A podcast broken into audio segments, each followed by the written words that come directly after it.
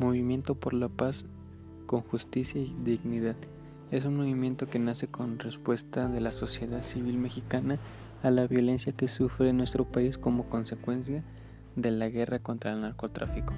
El movimiento dio inicio el 26 de abril de 2011, cuando el poeta Javier Silicia llamó a los mexicanos a manifestarse contra la violencia producto de los grupos de, crimen y de los cuerpos de seguridad del Estado. El poeta da inicio al movimiento a raíz de la muerte de su hijo en manos de la delincuencia organizada. El movimiento por la paz con justicia y dignidad nació el 28 de marzo del 2011, luego de que Juan Francisco, hijo del poeta Javier Silicia y sus amigos Gabriel, Julio y Luis fueron asesinados en Temixco, Morelos, con dos adultos que los acompañaban. A mi juicio, que este gesto del poeta se ha convertido en uno de los principales rasgos y fortalezas del movimiento. Me refiero a la decisión que lo notó de un contenido ético profundo haber otorgado a la muerte de su hijo el mismo peso y el mismo significado que a todos los demás que han tenido lugar en las circunstancias similares en nuestro país. Visto en de esta forma sorprende la rapidez con el que el movimiento convocó poco más de un mes después de los hechos citados en una marcha en el Zócalo que tuvo lugar el 8 de mayo del 2011, en el que se anunció un pacto nacional. Ello pone y se manifestó que más allá de los acontecimientos puntuales que desencadenaron la creación del movimiento, las condiciones estaban dadas y había líderes que contaban con una idea clara de la situación del país y con, con preguntas de cómo lo habían enfrentado, lo que ellos entonces no dudaron en clasificar con una situación de emergencia nacional. Igualmente eran los mensajes que los ciudadanos comportaban con mantas, carteles y cartulinas el 8 de mayo. Javier Silicia pronunció al Zócalo acompañado de un grupo de víctimas provenientes de varios estados, señalando, estamos aquí para decidirnos y decirles que este dolor del alma en los cuerpos que no lo convertiremos en odio ni en más violencia, sino en una planca que nos ayude a restaurar el amor, la paz, la justicia, la dignidad y la democracia que estamos perdiendo. Convocó a un pacto al que caracterizó como un compromiso fundamental de paz con justicia y dignidad que le permita a la nación rehacer su suelo, un pacto que reconozcamos y asumamos nuestras diversidades, responsabilidades, un pacto que permita a muchos muchachos, a nuestras muchachas y a nuestros niños recuperar su presente y su futuro, para que dejen de ser las víctimas de esta guerra o el ejército de la reserva de las delincuencias. El pacto nacional que propuso el movimiento el 8 de mayo contiene seis puntos, mm, que el número uno es la verdad y justicia, número dos poner fin a la estrategia de guerra y asumir un enfoque de seguridad ciudadana. Número 3. Combatir el la corrupción y la impunidad. Número 4. Combatir la raíz económica y las ganancias del crimen. Número 5. Atención de emergencia a la juventud y acciones afectadas de recuperación del tejido social. Y número 6 y el último, democracia participativa y democratización en los medios de comunicación. Democracia. Número 6, democracia participativa. Número 6, democracia participativa y democratización en los medios de comunicación. Luego de casi seis meses se celebra una segunda reunión el 14 de de octubre del 2011 Antes de cada encuentro hubo dos caravanas, una hacia el norte en juicio y la otra hacia el sur en septiembre. Antes de cada encuentro hubo dos Antes de cada encuentro hubo dos caravanas, una hacia el norte en junio y otra hacia el sur en septiembre. El objetivo fue dar voz a las víctimas y acompañarlas en sus exigencias de justicia y recuperación del daño.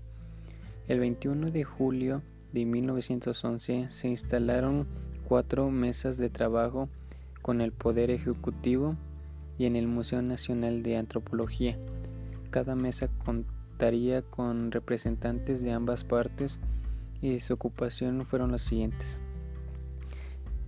El tema 1 fue gestión de justicia, el tema 2 fue nuevo modelo nacional de relación, valorización. El número 2 fue nuevo modelo nacional de relación, valoración y justicia en los derechos de las víctimas.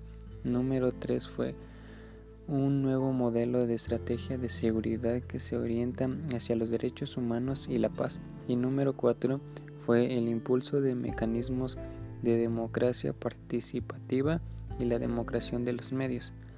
El informe en el movimiento presentó en la comunicación de los derechos humanos en la audiencia Seguridad Ciudadana y Derechos Humanos en México, realizada el 26 de de octubre del 2011 reporta en cada caravana se, documentaron violencias en los derechos humanos. Las caravanas del norte recibió 221 testimonios de violencia, 81% de los cuales ocurrieron dentro de junio del 2007. 53% son desapariciones o secuestros y el 45% homicidios. En 67% de los casos de las víctimas no identificados al responderse de la violencia, sin embargo el 13% de los casos de las víctimas creen que el responsable fue el ejército y el 8% se señala con responsable que a la policía. Las víctimas atribuyen el crimen organizado al 4%, de estas de las violaciones y en las caravanas del sur se recibieron 221 testimonios, 52% fueron desaparecidos forzadas y el 13.6 por domicilio. Durante el primer año de las, de las acciones del movimiento, tres de sus líderes fueron asesinados en Sonora, Pedro Levaida, durante el primer año de acciones el movimiento, tres de sus líderes fueron asesinados. En Nepo Mocoso,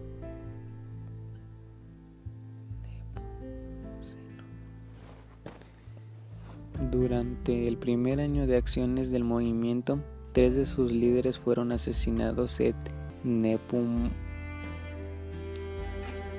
Durante el primer año de acciones del movimiento, tres de sus líderes fueron asesinados en, en Moreno, en Sonora, Pedro Leiva y Trinidad de la Cruz, ambos de la Santa María Absoluta, Michoacán. Destaca también que cuando el movimiento inició se reconocía 40.000 asesinatos relacionados con el combate al crimen organizado y hasta abril del 2012 se hablaba cerca de más de 55.000 asesinatos. Dada la ley que el movimiento tuvo mayor participación en el que empeñó gran cantidad de esfuerzos durante varios meses de trabajo y de reuniones con víctimas especializadas y legisladores fueron la Ley General de Víctimas, que logró ser aprobada por las dos cámaras del 30 de abril de 2012, último día del periodo organizado de secciones La ley obliga a las autoridades de los tres ámbitos de gobierno y los tres poderes constitucionales, pero también a cualquier oficina, dependencia, organización o institución privada o privada. La ley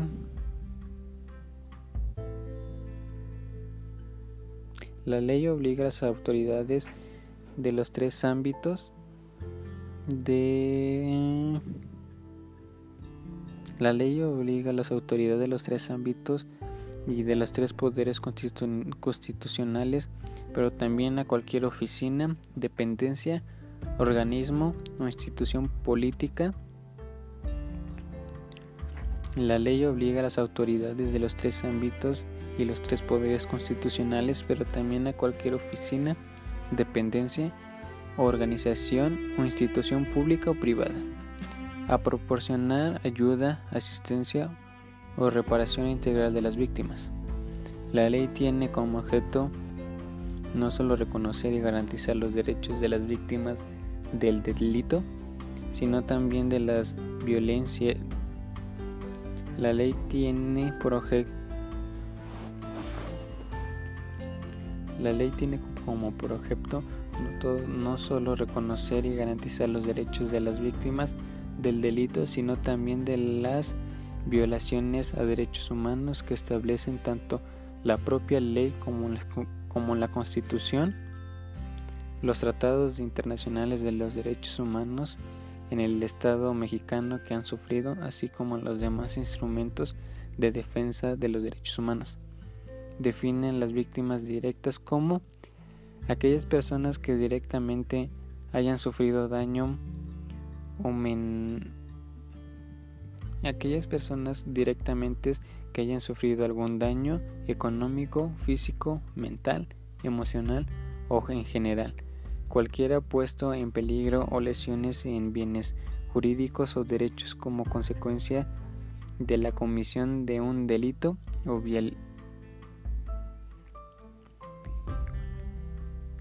o violación a sus derechos humanos. Las víctimas indirectas son los familiares o personas a cargo que tengan relaciones inmediatas con las víctimas directas y toda persona de que alguna forma haya sufrido daño o peligro en su esfera de derechos por, por ser una víctima en un artículo impreso. La ciudadanía de la la calidad de la víctima se adquiere con la acreditación del daño de los derechos en los términos establecidos en la presente ley, independientemente de que se identifique, aprobada o condene al responsable del daño o de su participación en algún procedimiento jurídico o administrativo. Los, objetos, los objetivos principales del movimiento son establecer los objetivos principales del movimiento son esclavizar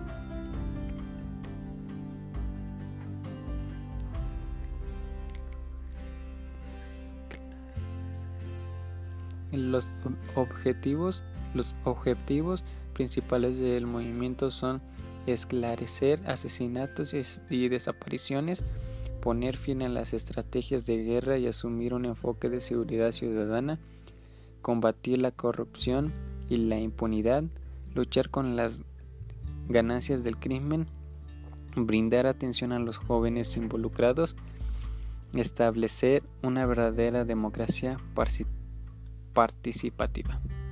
El movimiento continúa el movimiento continúa su lucha del día de hoy, abogando por los miles de desapariciones que ocurren en México años atrás.